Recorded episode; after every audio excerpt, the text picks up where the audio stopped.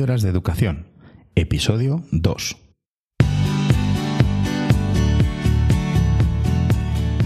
Bienvenidos a Píldoras de Educación, un podcast para maestros. Aquí compartiremos encapsuladas en formato audio las claves sobre la innovación, cambio educativo y la actualidad en la educación. Soy David Santos, maestro, coordinador TIC y director de un colegio público de infantil y primaria. Mi intención es que mejoremos juntos nuestra práctica educativa un poco cada día. ¿Me acompañas?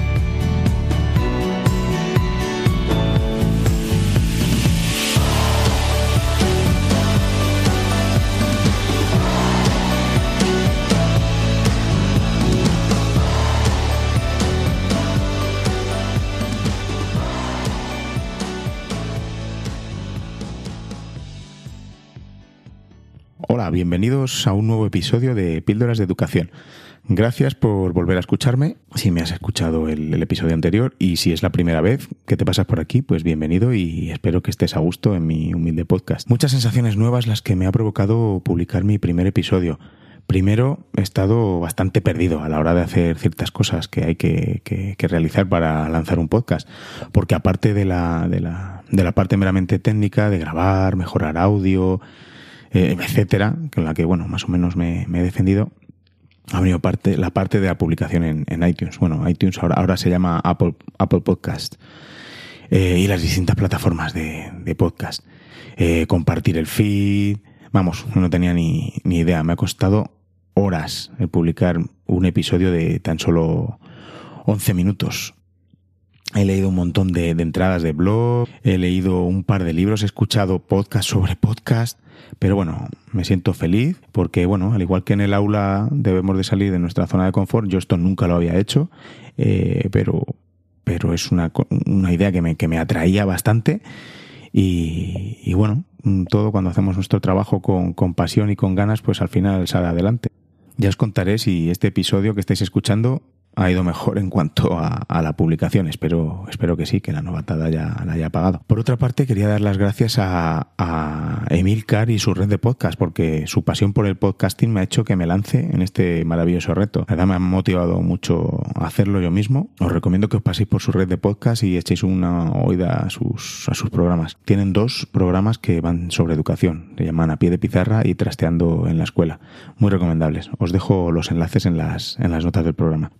Cuando estéis escuchando este episodio hayamos, habremos comenzado a ir a nuestros centros, a preparar nuestras aulas, realizar reuniones, vamos, de vuelta a la rutina. Os doy de aquí mucho ánimo, energía positiva para empezar un nuevo curso, que estoy seguro que, va a ser maravilloso, duro como cualquier otro, pero genial en, en cuanto a las novedades que, que vas a ir introduciendo en tu clase. Estoy seguro de que este curso vas a dar mucho más protagonismo a los alumnos en su aprendizaje. Además, pues me gustaría compartir con vosotros una alegría personal y, bueno, profesional, como no. Este es solo el segundo episodio, pero ya he cogido la confianza suficiente con vosotros para contaros mis alegrías. Pues bueno, el comienzo del verano y de las vacaciones fueron para mí un momento para aprovechar y realizar ciertos cursos, eh, sacarme certificaciones que, había querido sacarme durante el curso escolar, pero que evidentemente por falta de tiempo me fue imposible. El año pasado, en julio, eh, me examiné y aprobé el Google Certified Educator nivel 1, nivel 1, y me quedó pendiente el nivel 2 nada más coger las vacaciones, me puse intensivamente a realizar el curso del nivel 2. Aprobé el examen e inmediatamente me puse con el curso de, el curso de Google Certified Trainer. Después de horas de curso y de cumplir con los requisitos que Google, Google te pide, primero hay que aprobar el examen y, y después, a las cuatro semanas, revisan los requisitos que te piden más el vídeo que te que tienes que tienes que grabar un vídeo vendiéndote, ¿no? Diciendo por qué eres apto para, para ser formador de, Google. Y bueno, pues hace un par de días me notificaron que soy oficialmente Google Certified Trainer. Una gran alegría y bueno, a su vez una gran responsabilidad porque ahora la verdad es que tengo que justificar una serie de horas de formación a maestros. En otro episodio yo creo que os contaré cómo, cómo ha sido el proceso.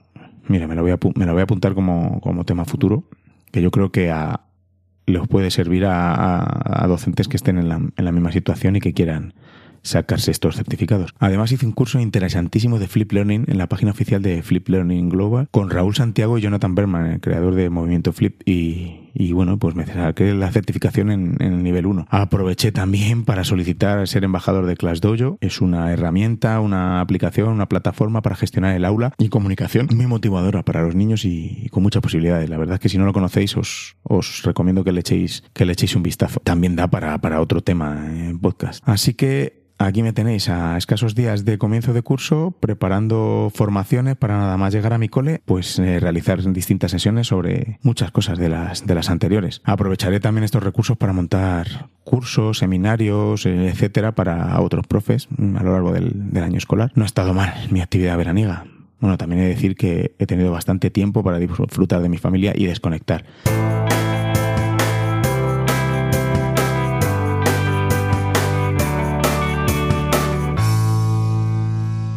En el programa de hoy vamos a hablar sobre los libros de texto y su conveniencia o no en la educación, en la educación actual, en las aulas del siglo XXI. ¿Son enemigos del cambio metodológico? ¿Facilitan la labor del profesor o por el contrario son un lastre que arrastramos? ¿Es realmente necesario seguir un libro de texto al pie de la letra para enseñar a nuestros alumnos? ¿O el seguirlo supone dejar de lado muchas otras posibilidades? Maestros que apostéis por el cambio metodológico, creo intuir cuál es vuestra respuesta a todas estas preguntas. En este episodio vamos a tener la colaboración especial de distintos profes de los maravillosos grupos que, se han formado en Telegram. Eh, Telegram es una aplicación de mensajería eh, para mi gusto mucho mejor que, WhatsApp, en la que se pueden crear grupos a, modo de, de foros eh, y sin necesidad de, añadir tu, número de teléfono. Nadie tiene por qué tener tu número de teléfono. Simplemente te pasan un enlace, das clic en enlace de tu teléfono móvil o tablet y, ya está. Y te unes al, grupo. Hay, hay grupos como en los que estoy, con los que estoy yo, de flip learning, de aprendizaje basado en proyectos, de coordinadores TIC, de eh, bueno,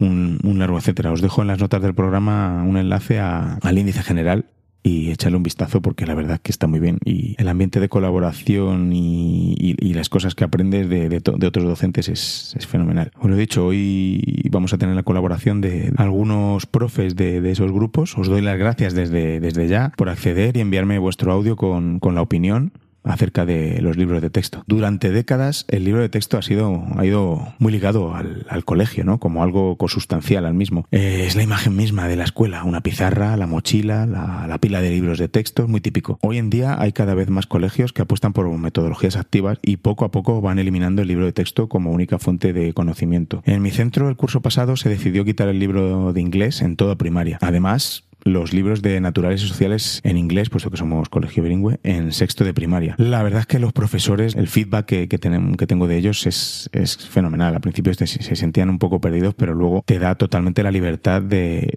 de trabajar los contenidos o los estándares que, que, que tenemos que, introducir en el aula de una manera más, más libre, no ligado y atado a, a, lo que te dice el libro de texto. Para este curso queremos empezar, al menos en primero de primaria, con aprendizaje basado en proyectos, eh, aprendizaje cooperativo y y bueno, organizado por todo por rincones de aprendizaje tipo Montessori, por lo que tampoco tendremos libros de texto. No es que no se hiciera algo así antes en, el, en el, centro, porque la verdad es que el curso pasado hubo muchos, muchos profes en, en el cole que daron metodologías activas y con aprendizaje cooperativo, proyectos, se hicieron bastantes proyectos en el centro, pero este es el comienzo de algo más, más organizado, ¿no? Más, más como centro. Y por cierto, que yo estaré en primero dando todas las materias que, que damos en, en inglés. Son inglés, ciencias naturales, sociales y, y plástica. Estoy realmente ilusionado por, por este cambio que, vamos a realizar. Eh, me da la sensación de que con este tipo de metodologías el libro de texto entorpecería más que ayudaría. Ojo, me refiero a la concepción tradicional del libro de texto en el aula. El libro de texto como única fuente de información y de conocimientos. El libro se podría compatibilizar perfectamente con, con otro material teniéndolo como otro, otro recurso más, ¿no? De consulta. Aparte de los que ya podemos tener, internet, otros libros, visitas de expertos en distintas materias mm, y un largo etcétera. Existen infinidad de recursos hoy en día, por ejemplo en Internet, como páginas web especializadas, blog de otros maestros que nos pueden enriquecer mucho. Además es muy fácil hoy en día crear un blog o una pequeña página web con los contenidos de tu asignatura para que estén accesibles en todo momento para las familias y, para tus alumnos. Pero para dejar los libros de texto a un lado es necesario realizar una, una meditada decisión en la que se analicen profundamente los pros, los contras, en los que se vean realmente las alternativas que tenemos y qué estamos dispuestos a sacrificar como docentes, sobre todo mucho tiempo de preparación. Y ahí está la clave, en los maestros. Debemos estar convencidos, entusiasmados y dispuestos a dar lo mejor para nuestros alumnos. Además, necesitamos formación, porque las cosas van cambiando y creo que es nuestra obligación actualizarnos y estar a la última. No debemos anquilosarnos y quedarnos varados en métodos del siglo pasado, que, la verdad es que de nada sirven a nuestros alumnos del siglo actual, que por tanto perjudicaremos. Es demasiado importante para dejarlo pasar, de verdad. Estamos hablando del futuro de nuestros niños. Vamos con, con algunos posibles argumentos que se podrían tener a favor de los libros de texto. Algunos maestros puedan tener eh, unos argumentos que, digan que los libros de texto son convenientes. Por ejemplo, se me, se me ocurre mm, la posibilidad de, de, usar material impreso de calidad y supuestamente en constante actualización por parte de las editoriales. Otro posible argumento a favor sería la facilidad y comodidad del profesor, que tiene toda la programación ya hecha, la hoja de ruta que seguir durante el curso, no tiene que, trabajar extra, si no quiere, eh, solo quedaría añadir material, pero bueno, bajo mi punto de vista, estos argumentos a favor a mí se me hacen más bien argumentos eh, en contra. ¿no? Bueno, vamos a ver argumentos en contra de los libros de texto. El profesor, sin el yugo del libro de texto, se puede convertir en creador, innovador y diseñador de situaciones de aprendizaje ajustadas al contexto social y cultural de sus alumnos, de sus necesidades, y adaptándose a lo que vaya surgiendo durante el propio curso escolar. De esta manera, el profesor se puede convertir en guía para sus estudiantes, proporcionándoles un aprendizaje que va más allá de los contenidos, al enseñarles a buscar, seleccionar la información y con una mirada crítica, y no simplemente aceptar lo que viene en el libro de texto. Los libros de texto están hechos para aprobar la asignatura, rara vez permanecen como verdadero material de referencia. Además, vivimos en la sociedad de la información, en la que tenemos un exceso de la misma y se me antoja crítico el saber curar y seleccionar lo más adecuado y bueno, y enseñarles a, los alumnos a, seleccionar la información también. Los libros de texto no dejan de ser una interpretación que unos cuantos, maestros o no, han hecho de la ley, del currículo. ¿Por qué no cogemos las leyes, los estándares, los remezclamos y los adaptamos a, los mismos profes de un centro a nuestras circunstancias particulares, a nuestro centro, a nuestro entorno, a nuestras características sociales, etcétera? Por supuesto, todos los argumentos que, he expuesto hasta ahora se refieren a un uso exclusivo del libro de texto, sin como se ha hecho tradicionalmente. El problema de los libros de texto que se usan con fe ciega es que de esa manera perdemos el mayor potencial que tenemos en, el aula, que no es otro que el, el, profesor. Perdemos el recurso del profesor cuando decidimos usar el, libro de texto y solo el libro de texto. Bueno, vamos a pasar ahora a escuchar las opiniones de varios profes, como os he dicho antes, del grupo de, de Telegram. Hola, mi nombre es Miguel Ángel Azorín, soy profesor de educación física en el Colegio Padre de Onde Novelda, en primaria, y soy el creador de la aplicación educativa Field Primary. Bueno, mi opinión sobre los libros de texto es bien sencilla. Yo creo que hay muchos profesores hoy en día que para ellos el libro de texto es su tabla de salvación y todo el aprendizaje lo basan en, el trabajo con, eso, con los libros.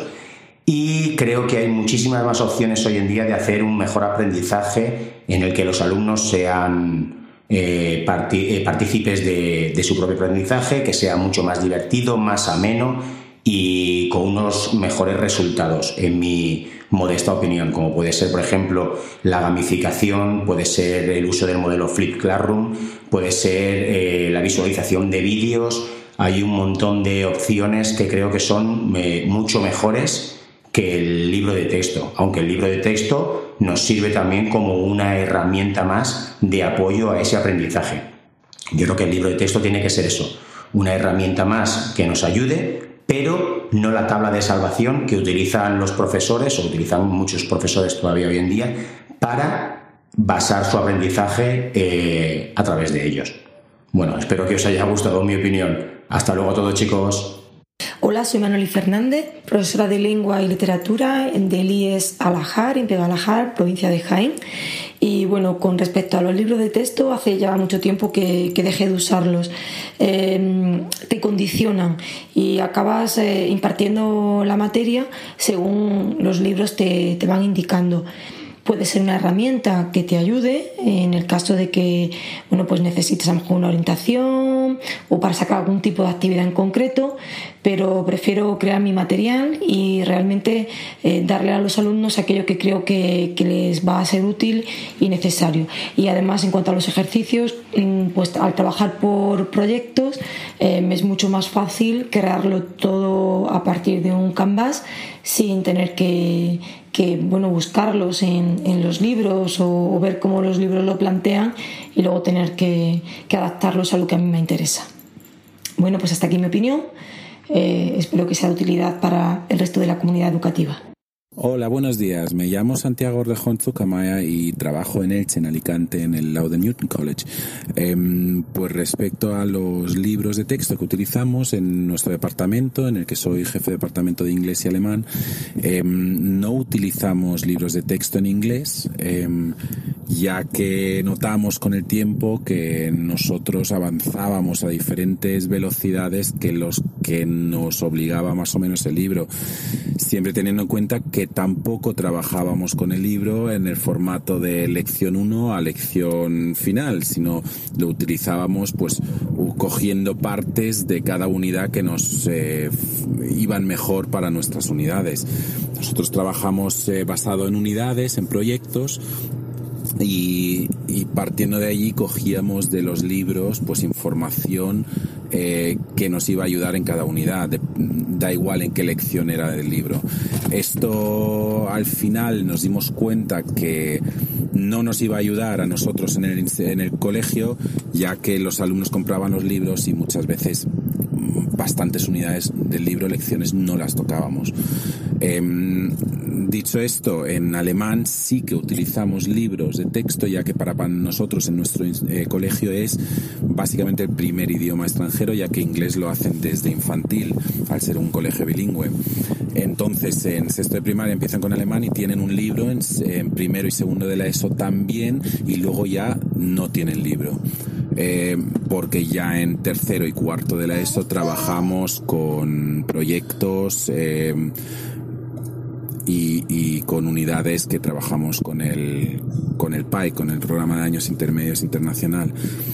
De hecho, el libro lo utilizamos en sexto de primaria, primero y segundo de la ESO en alemán, porque ya sí que les queremos dar un poco un apoyo a los niños y a los padres en casa con el libro. No obstante, sí que lo trabajamos el libro de forma como lo trabajamos antiguamente en inglés, es decir, como una mina de ideas para trabajar sobre proyectos. Hola, eh, mi nombre es Antonio Bernabeu, eh, soy profesor de educación física y tutor de sexto de primaria en un colegio público, Colegio Público Campo Azar, en Santomera, en Murcia. Y bueno, mi opinión sobre los libros de texto es que pienso que son una herramienta más y no la única, es decir, no se tiene que tener como si fuera el único recurso, como hasta la fecha más o menos o la, la enseñanza tradicional lo ha tenido así. Por tanto, pienso que es, bueno, pues igual se puede aprender con un libro de texto, con un póster, con, con, un cuento, con, con una revista y también tener en cuenta que en esta nueva era, entre comillas, tecnológica, pues con más sentido que nunca. Es decir, ahora se puede aprender con vídeos, se puede aprender con una página web, se puede aprender con un recurso digital. Es decir, mm, es una herramienta más, no debe ser la única. El problema es que eh, ha sido durante tanto tiempo la única herramienta y todo el profesorado, gran parte del profesorado, a lo mejor se ha basado solamente en eso, que, es difícil cambiar ese, ese, chip. Yo creo que eso es lo más, lo más importante. Personalmente, eh, desde hace dos cursos eh, no uso el libro de texto tal cual, eh, los tengo, eh, tengo algún ejemplo o tengo algunos eh, ejemplares en, clase para que los chavales, en caso de necesidad, puedan consultarlos. Pero igual que pueden consultar cualquier otra, otra herramienta. sobre todo si, si, usamos un modelo activo, como puede ser el Flipper, pues ya vemos que el, libro de texto, pues sí, nos puede ayudar, pero hay otras herramientas que, que, lo, que lo facilitan. Eh, eh, realmente yo eh, personalicé hace un par de cursos mm, los apuntes o, el material que yo, que, yo quería que los, mis alumnos tuvieran, los elaboré yo mismo y los compartí con ellos y con la familia. Por tanto, pienso que, el, libro de texto tal cual se ha venido usando anteriormente, pues ya no tiene razón de ser. Si queremos cambiar la educación, pues también debemos de cambiar lo que hemos hecho hasta la fecha. Por tanto, estoy a favor del uso del libro de texto, pero como una herramienta más, como un apoyo más, no como el único apoyo y el único recurso que tengan tanto profesorado como alumnado para poder eh, llevar a cabo el proceso de aprendizaje. Espero haber eh, participado, bueno, ayudado un poco más en, la opinión que tengamos sobre el tema y, encantado. Muchas gracias David por tu iniciativa y un saludo.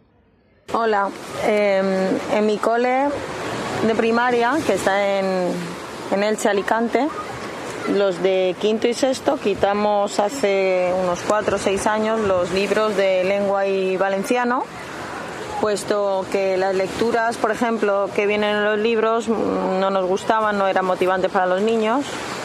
Luego se da mil vueltas a los contenidos, eh, se repetían y no trabajaban, nuestra opinión, la expresión oral y escrita como se debe. Así que nos confeccionamos una serie de fichas, teoría, buscamos la lectura tipo Manolito Gafotas, Charlie la fábrica de chocolate, Las brujas de Roaldal, eh, poesía, etcétera. Y desde que lo hemos hecho estamos muy contentos con lo que los resultados obtenidos. Al principio de quitar los libros, pues algunos padres pues se asustaron porque es lo de siempre, ¿no? Lo tradicional, pero ya por el tiempo que ha pasado ya hemos este año vamos a hacerlo, a quitar los libros de texto en las asignaturas de ciencias sociales y ciencias naturales. Además, por mi parte voy a empezar con el método Flip Classroom y gamificación y trabajo cooperativo, porque hasta ahora estábamos trabajando en, grupos, pero no como se debe. Así que también en, tercero y cuarto van a empezar también a quitar los libros de ciencias sociales. mi opinión es que los libros de texto te sirven como un recurso más, pero es que visto lo visto que hay en Internet, tantos recursos, vídeos, información, eh, puedes seleccionar mejor.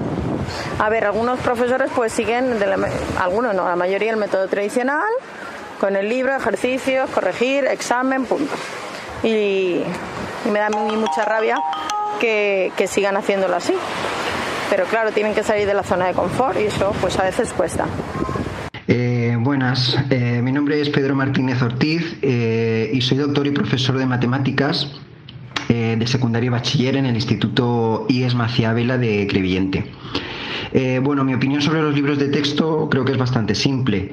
pienso que debe tratarse como una herramienta pedagógica pero debe de usarse como toda, como cualquier otra herramienta, mm, de la manera adecuada. No creo que utilizar el libro como guía fundamental en la clase sea lo mejor. Eh, por un lado, creo que quita valor al profesor o a la profesora, ya que se ve como, yo que sé, como un mero transmisor de lo que hay dentro del libro, ¿no?